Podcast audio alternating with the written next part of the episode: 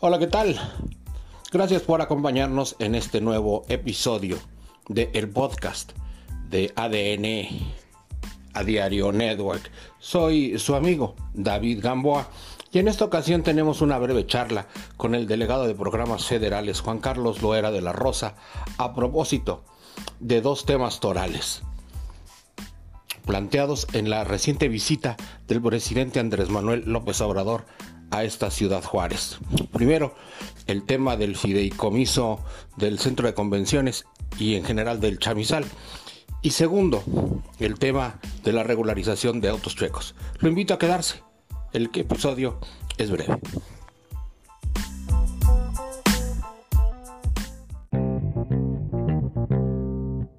Delegado, muy buenas tardes. David Gamboa de ADN, a Diario Network. En esta ocasión para saludarlo y preguntarle al respecto de su opinión del tema de los terrenos del Misal y por supuesto del fideicomiso que para el centro de convenciones se tiene eh, abierto. En lo que tiene que ver con el con tu pregunta del fideicomiso del centro de convenciones o con el mismo centro de convenciones, que está planteado para construirse en lo que fueron los, eh, lo que conocemos como los hoyos del, del chamizal. Eh, sí tiene que haber una certeza en todos los sentidos, principalmente en la legal, en la, en la, en la jurídica, en la ambiental, en el impacto social, el impacto económico también, que a mí me parece que eso, eh, lo que quienes impulsan el el proyecto del centro de convenciones, pues tienen razón, ¿no? Pues benéfico para la economía, benéfico para el impacto social, pero sí tiene que cumplirse con todos los requisitos de, ley. Ya la secretaria del Medio Ambiente, María Luisa Albores, ha tenido, ha, dado seguimiento a la instrucción que nos dio el presidente de la, de la República para tener mucha atención en el tema del, del chamizal ya se han tenido varias eh, sesiones del chamizal, del centro de convenciones, todo lo que tenga que ver con el chamizal.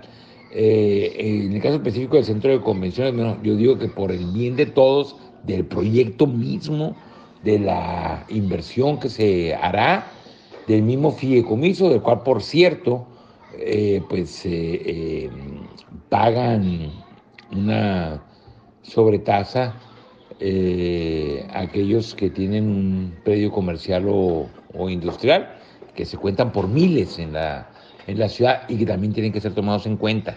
¿sí? No únicamente quienes dirigen el fideicomiso, y también tienen que tomar, ser tomados en cuenta toda la ciudadanía porque el chamizal es un tema de interés general, es un patrimonio de todas y de todos los que habitamos aquí en nuestra, en nuestra ciudad, en nuestra ciudad. Entonces justo es que se le consulte a la gente. Eso es muy importante, pero las consultas siempre tienen que ser muy bien informadas.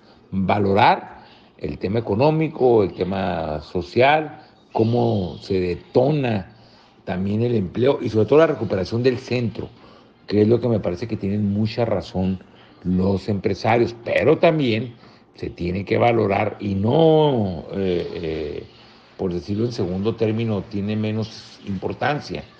Todo esto es importante, se tiene que valorar el impacto ecológico, el contexto histórico del, del chamizal y también escuchar la voz de quienes aportan a este fideicomiso, que son miles de, eh, personas que, que, tienen estos predios y que pagan el predial o esta sobretasa al predial y todos los juarenses que defienden el medio ambiente. En otro orden de ideas, delegado, preguntarle también al respecto del proyecto de regularización de autos chuecos. ¿Cuál es su impresión y qué podemos esperar? Lo que tiene que ver con los, con los carros me parece que es muy acertada la propuesta eh, y el mensaje del secretario de Gobernación de que se va a adecuar el, decreto para que se cumpla con el objetivo o con unos objetivos principales, que es el de darle certeza al patrimonio de las eh, familias, eh, de trabajadores principalmente, que son las que están eh, conduciendo estos vehículos, que por una tasa, por un arancel injusto, son los que pagan más impuestos, siendo los vehículos que, que son los que están al alcance de su, de su bolsillo, ¿no? De sus, eh, o de sus ingresos, que se cumpla pues en que sea un cobro módico. Me parece que no se trata de, de denostar ni de desprestigiar el papel de las agencias aduanales que aquí en nuestra frontera pues juegan un papel muy importante en el desarrollo económico, en, la, en el comercio, en la, en la industria, pero bueno, que sí se haga conforme a la ley. Me parece que los carros ya están adentro del país y que eh, eh, la intervención a través de un proceso de, o de un pedimento de importación, pues también pues es algo eh, incongruente porque el, vehículo no está cruzando por, por una aduana entre un país y otro, sino que ya está aquí y que el proceso de importación debe ser mucho más sencillo.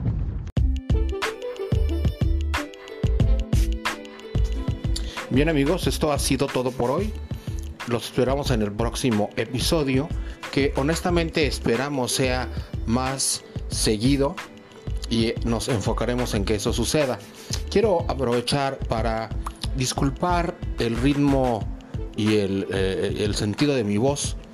Eh, algunos de ustedes habrán dado cuenta que tuve una eh, parálisis facial ya en recuperación, pero continuamos haciendo esta labor informativa. Por lo pronto me despido de ustedes, soy su amigo David Gamboa y nos escuchamos en el próximo episodio.